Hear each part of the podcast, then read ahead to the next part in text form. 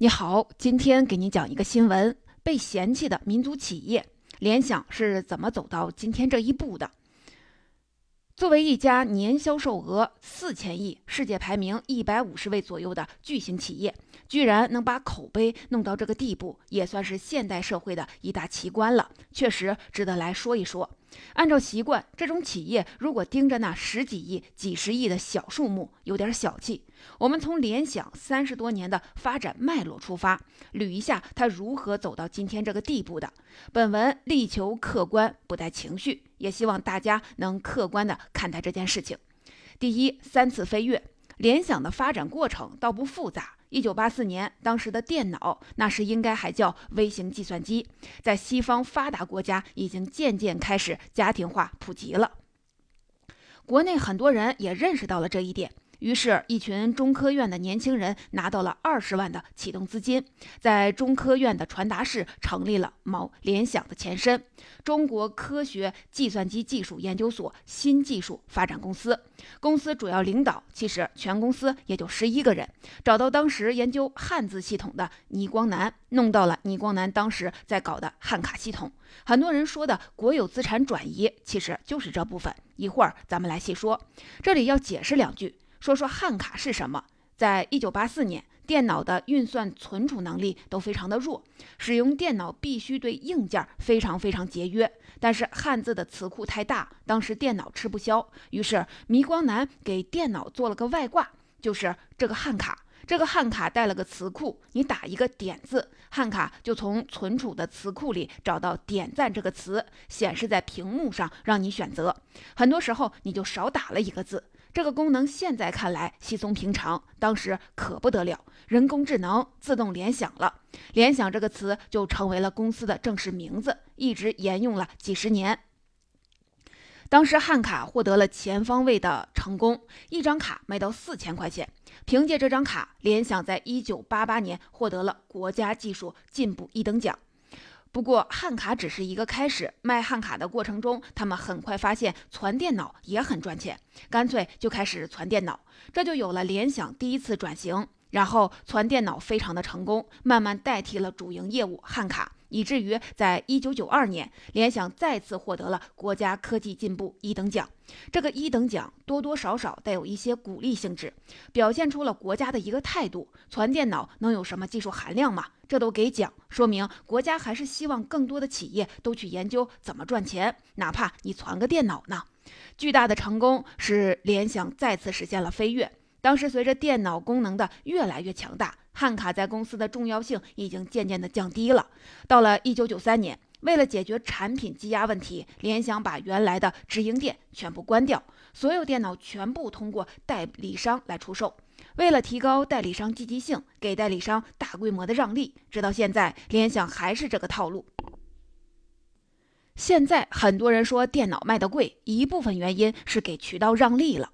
做完这次改革后，到了一九九四年。联想电脑出货一下子翻了三倍，三次飞跃，一次是引进牛人和技术，一次是转型产品，一次是抓销售和树品牌。他自己从来没有搞过技术，一直都是通过借力打力和营销来解决问题。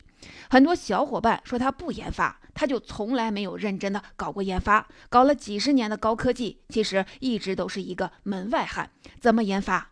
就跟一个初中生去搞科研是一样搞笑的。在科研领域，这个公司一直都是一个小学生，今后也搞不出来什么，彻底割裂了研发。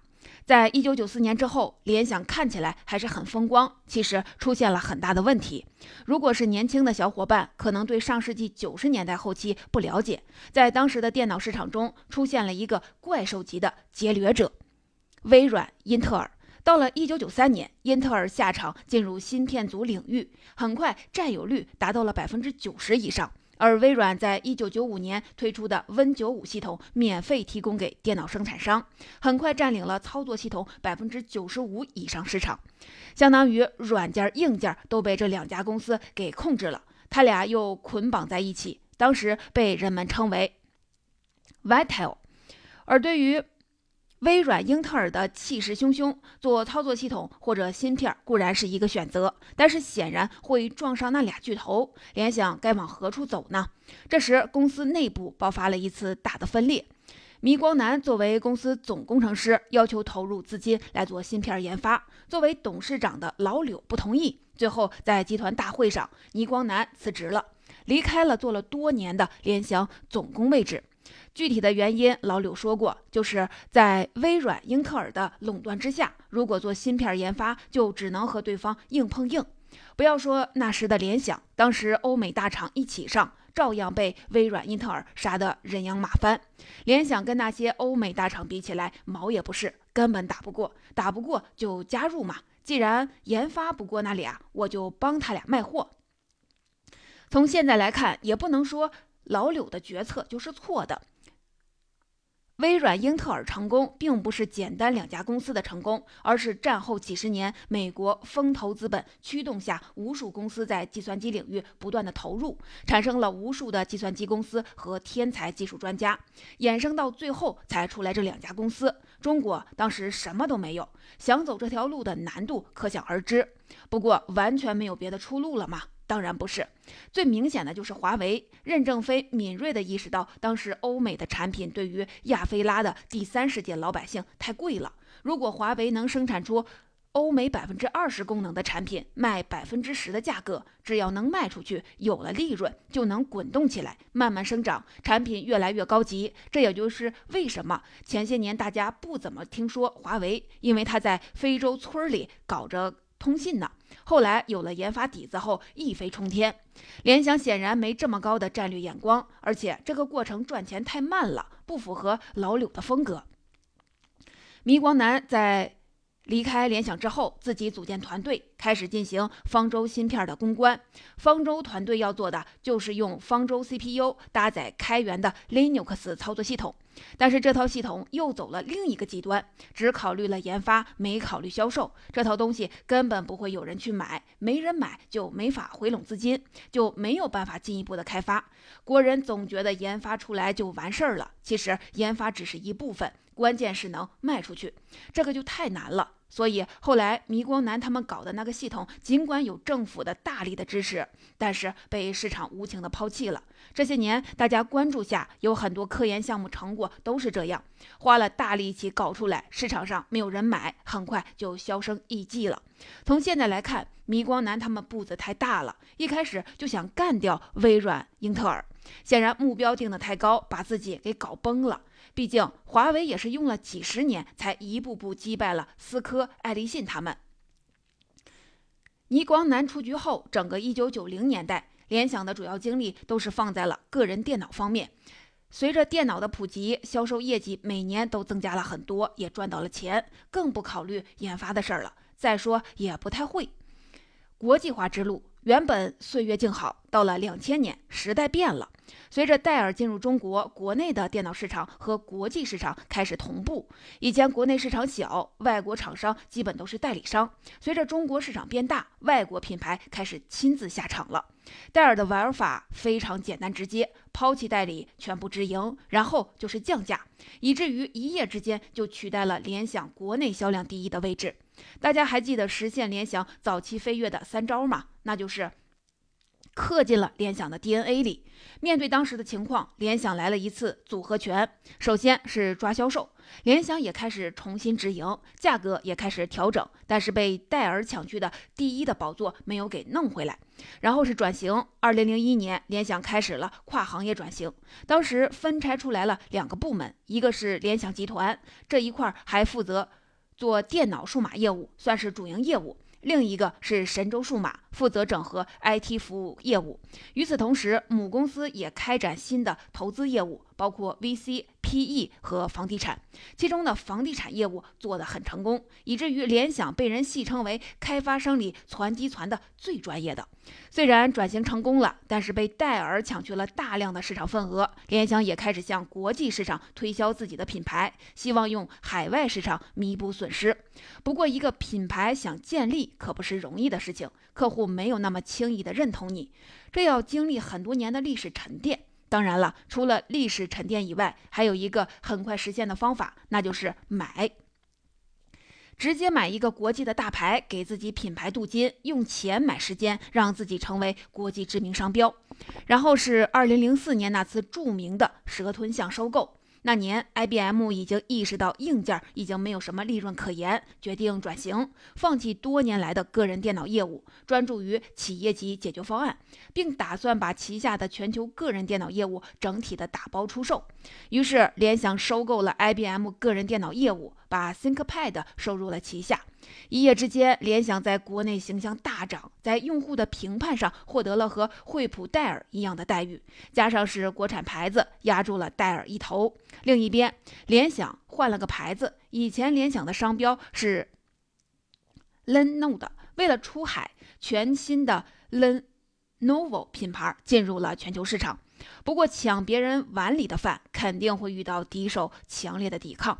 在海外市场，戴尔的手法还是那么明简单明确，直接降价，联想也跟着降价，补贴用户，依靠价格战争争夺市场。但没想到的是，这个公司补贴海外用户的钱，主要来自于联想最大的市场中国。特别是政府采购笔记本，有段时间联想的产品真的是非常的拉胯，又贵又不好，被无数的人吐槽。但是政府采购肯定是优先选择国内品牌，联想自然是首选，这样让很多人非常的不满。在补贴最严重的时候，联想在美国的笔记本同样的配置比国内要便宜百分之二十以上，而一些高端的款式，为了打开美国市场，居然有便宜一半的事情，效果也确实很明显。联想在海外市场打响了牌子，销量也一直增加，只是利润却很低。当时联想基本上就是成本价来卖，甚至还要倒贴客服和维护费，以至于有段时间从美国代购联想笔记本非常的挣钱。我认识的一个小伙伴，当时月入是自己工资的十几倍。写这篇文章前，我上美国数码产品销售网站看了一下。现在联想的笔记本和国内同款的价格差距已经不多了，差价大概在百分之十左右，差距和戴尔国内外的情况差不多。个别打折款差不多一些，还是只有几种而已。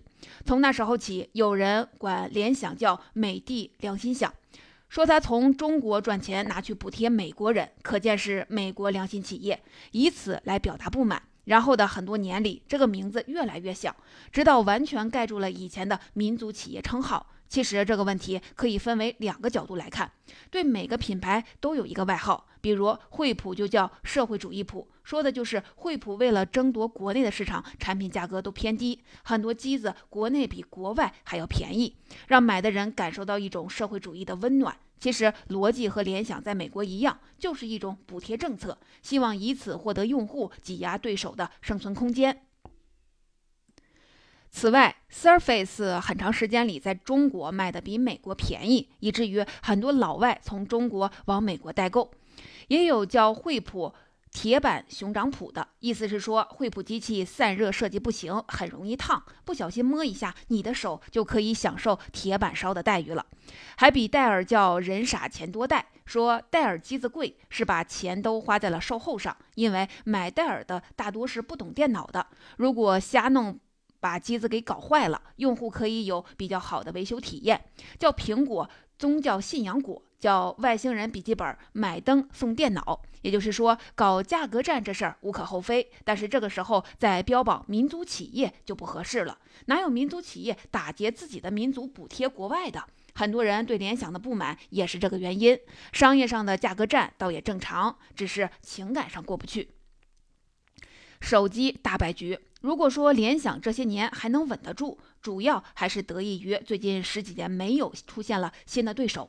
联想这些年最大的败笔都出在了手机上，基本上可以说是努力的把错误答案填了一遍。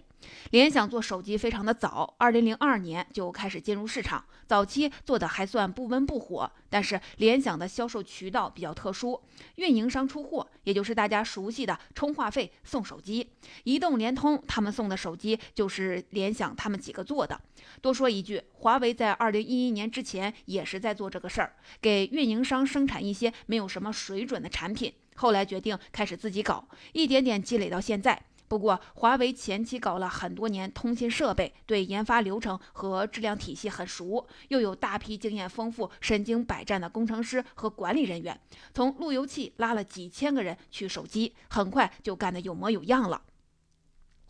联想就不一样了，他没真正意义上研发过产品，做事儿东一榔头西一棒槌，瞎折腾，别人干什么他就干什么，没有什么积累，也没有什么基本的研发能力。看苹果出了 iPhone，自己也想学，就做了一个乐凤，很快就凉了。当时还是功能机占主导，于是联想就多产品，高中低端都生产，一年能出几十款的款式。到了二零一二年，小米开始发力，当年的小米在手机市场如同炸弹，横扫中低端的市场。面对这种压力，联想也有感受，也想求变，也想做智能机，最好就能引进高端的品牌。这不就是把当年收购 IBM 个人电脑那一幕？重新在手机市场上走一遍嘛？只能说，随着时间的推移，这个公司连一点进步都没有。找来找去，找到了摩托罗拉。问题是，摩托。跟诺基亚是一样，是上一个时代的王者，在智能时代就是一个弟弟。联想的眼光也真是无语。后来买到了摩托，也没赚到什么钱，然后开始组建自己的手机销售网络，结果是在学习小米网络营销还是传统门店销售方式之间摇摆，一会儿这样，一会儿又那样，哪边都没有搞明白。越亏越多，亏了就换手机部门主管，每次换的人战略就要调整，前期投入不但打了水漂，新战略又要前期投入，狗熊掰棒子，最后手里什么都没有。反观那几个做得好的厂，基本上目标都很明确，一直往前推进，到现在玩的也都不错。而且大家可能不知道，这个公司做手机、做平板、做自动驾驶、做搜索，基本上做什么赔什么。唯一会做的是，最擅长的是收购美国公司，然后用中国市场补贴美国，崩塌。经过多年的经营，联想也终于给自己找到了定定位，以传统的个人电脑和服务器作为主业。多种附属经营作为副业，在自己擅长的地方努力地保持领先地位，不要把太多的精力和资金投入到新技术、新领域。这种定位本身没有什么大的问题。作为一家国内起家的企业，能够在个人电脑市场常年做到保二争一。作为一个中国企业，这个市场的竞争非常的激烈。最大的几家中，只有联想不是欧美公司，而服务器领域，联想也是同步的公司。联想做到这个成绩已经很好了。毕竟现在个人电脑和服务器的利润并不高，如果联想在创新研发上投入太多，要负担非常大的风险。这种心态在巨型的企业中非常的常见，IBM、通用、西门子、丰田、波音等等都有这个问题。规模大了，很多难免的决策保守，不能乱打方向，对市场的变化反应自然显得迟钝。对此可以说是进取心不足，也可以说是稳扎稳打。如果联想只是这个问题，社会上的各种负面信息不会这么多，更不至于成为了国内企业鄙视链的底端，口碑甚至比中国的男足还差。男足还是能力不行加蠢，很多人对联想认定是又蠢又坏。联想口碑崩盘发生在二零一八年。但是苗子在多年之前就被埋下了，在二零一八年才集中的爆发。最大也最基础的问题还是国内国外市场区别对待。前面说联想自从进入国际市场，就一直在用国内的钱补贴国外的市场，这可以说是为了打开市场的销路。但是十几年过去了，联想在海外的市场基本上已经稳定了，却依然在高额的补贴。既然在海外大量的补贴，而海外销售。占了全部销售的一大半，却常年的亏损，只能依靠只占小部分的国内市场补贴，这就只好对国内市场尽量的压榨利润。元器件的价格都是公开的，要想增加利润，手法就只能是高价加偷工减料，以至于自从二零零六年海外价格战激烈开始，这个公司在国内的产品肉眼可见的越来越价高质次。国内外同样配置的东西，价格差很多，甚至同样型号款式的产品，不但价格国内贵，仔细看配置，国内产品全面的缩水，只有一个壳子是一样的。对于这个价格差，联想本可以大方的说明是为了市场，但是杨某庆二零零八年曾经有过神论：如果定价太便宜，用户可能会觉得产品不好。既然要利润最大化，售后维修作为数码产品成本的一个重要部分，自然能省就省，所以也越来的越差。一旦产品出了问题，召回产品只召回国外的产品，这种恶劣的事情居然发生了不止一次。结果一次在受询询问的时候，相关的负责人竟然说，因为这款产品国内比海外卖的太多，召回的成本太高。这种话在国内消费者听来很容易高血压。不过话又说回来，很多西方企业对中国市场经常也是这个态度，出了问题只召回海外市场，中国市场上最多只是发一个通知。联想十几年如一日的不转弯，并且在稳住了国外中低端市场份额后，开始大规模的冲击高端市场，以至于当时高端机海外售价比国内低了一半。有一说一的讲，他们的高端产品还是不错的。我以前公司给配发过一个叉系列的笔记本，确实非常的硬，当然价格也非常的贵。当时很多人专门从美国买联想电脑的高端机卖到国内，有的干到了财务自由了。直到二零一八年，口碑崩盘，加上竞争对手出现，转而开始减少国内外的差价，并努力更新产品线，才保住了国内市场。可笑的是，联想在海外市场也没有能击倒对手，还把国内消费者得罪了一大堆，可以说真的是一路的骚操作。从这个基础的问题开始，又衍生出一个最最致命的问题，就是这个公司的屁股是坐在哪里的？因为区别对待国内外的市场，联想在国内。总是两副嘴脸，面对国内市场，要么就是傲慢，要么就是敷衍，天天打支持民族企业这张牌。政府采购的时候打，推销产品的时候打，产品有问题被人抵制了打。结果联想为了海外市场，把集团总部搬到了美国和中国香港，管理层中一大半高管是美国人。更离谱的是，都这个时候了，还在打民族企业的牌子。我们民族是真够倒霉的。虽然严格说联想还不能算是美国企业，但是如此对待国内的消费者，这种公司和民族企业实在是不搭界。更大的问题是优待海外市场，联想就把自己按照外国的标准进行改造，在海外动不动就说全球化，甚至把联想国内部分叫做联想中国，人们称北京的联想为美国联想驻中国办事处。这样子刻意的取悦外国用户，在海外雇佣了很多的外国人，这些外国人更是骚操作不断，因为文化隔阂和有人刻意为之，造成了几次严重的事故。一次是二零一七年九幺八。联想台湾使用二战日本军旗和日本武士作为宣传背景，这种明显的刻意行为，官方只是敷衍处理，甚至说这需要美国总部决策。另一次是在产品销售的国家选项中把中国和台湾并列，这种做法明显是和国外企业接轨。至于一些可以看出是因为文化差异造成的误会，就不刻意拿出来说了。随着国内外交流越来越密切，联想每次在海外的骚操作都迅速的在国内扩散，做法也越来的越让人厌恶，联想的形象也越来的越差。但是却一直想着全球化战略，想着在海外市场拓展。其实我上文也分析过，你在海外和国内两套价格这事儿，从商业的角度讲也不是不能理解。但是很多时候是一个二选一的问题，你走了一条国内补贴国外的路，就别再打着民族企业的旗号了。哪有民族企业压榨自己民族的？这样做就非常的招人烦。二零一八年以中兴被封杀为开始，中美贸易战爆发，在这个大背景下，联想多年以来。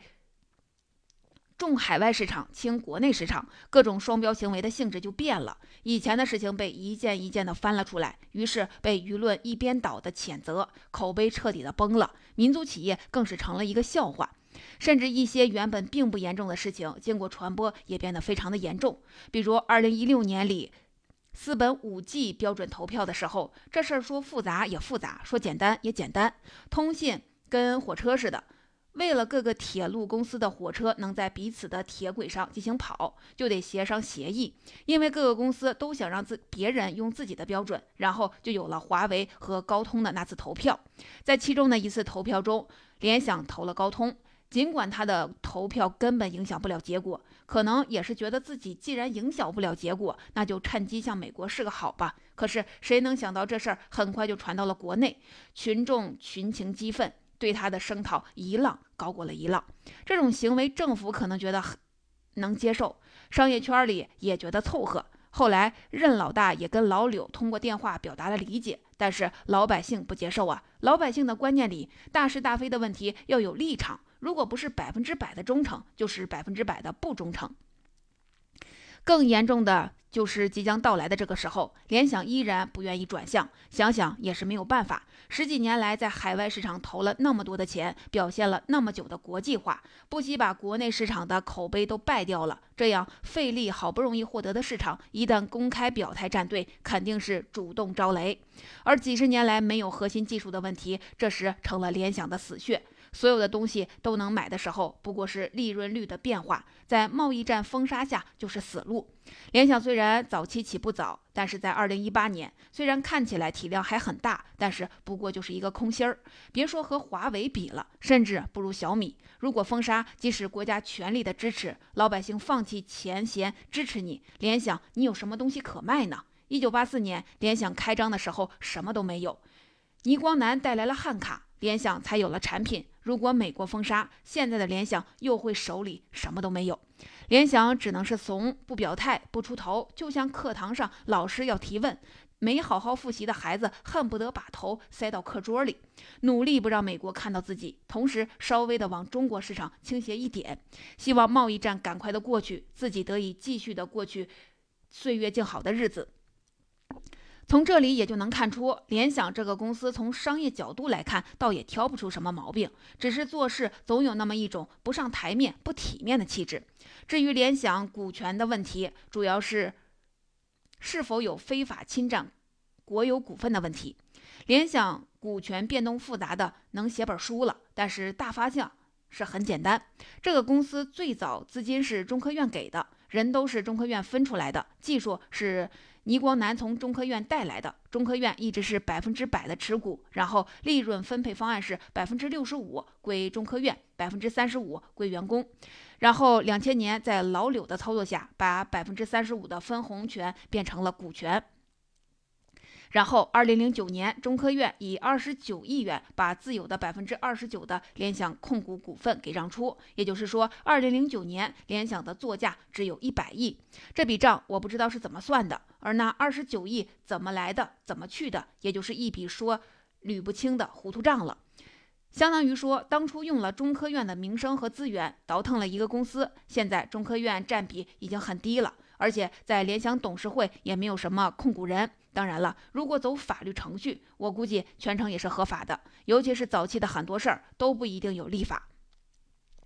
按照联想新的财报，去年销售额大涨，达到了四千亿，利润大涨，达到了八十亿。算了一下，百分之二的利润率，正是大涨以后，总共八十亿的利润，其中九点三亿给高管发了工资。这里就有一个问题：公司给高管发高薪有问题吗？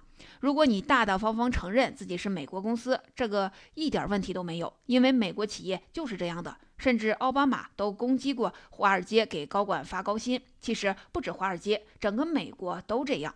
但是联想一直在标榜民族企业，冒充民族企业赚了钱，是不是就得跟这个民族的人观念保持一致呢？我们民族讲的就是德要配位，你用这个牌子赚钱，你就得有自己的担当。你做不到，那你就该被骂。而且，消费者作为衣食父母，骂你你也只能忍着。毕竟，没有什么爱是无缘无故，也没有什么恨是无缘无故的。深层次里讲，联想在法律上估计没有什么问题，不然用不着大家说道，早就被查了。本质都是大家对联想满满的失望。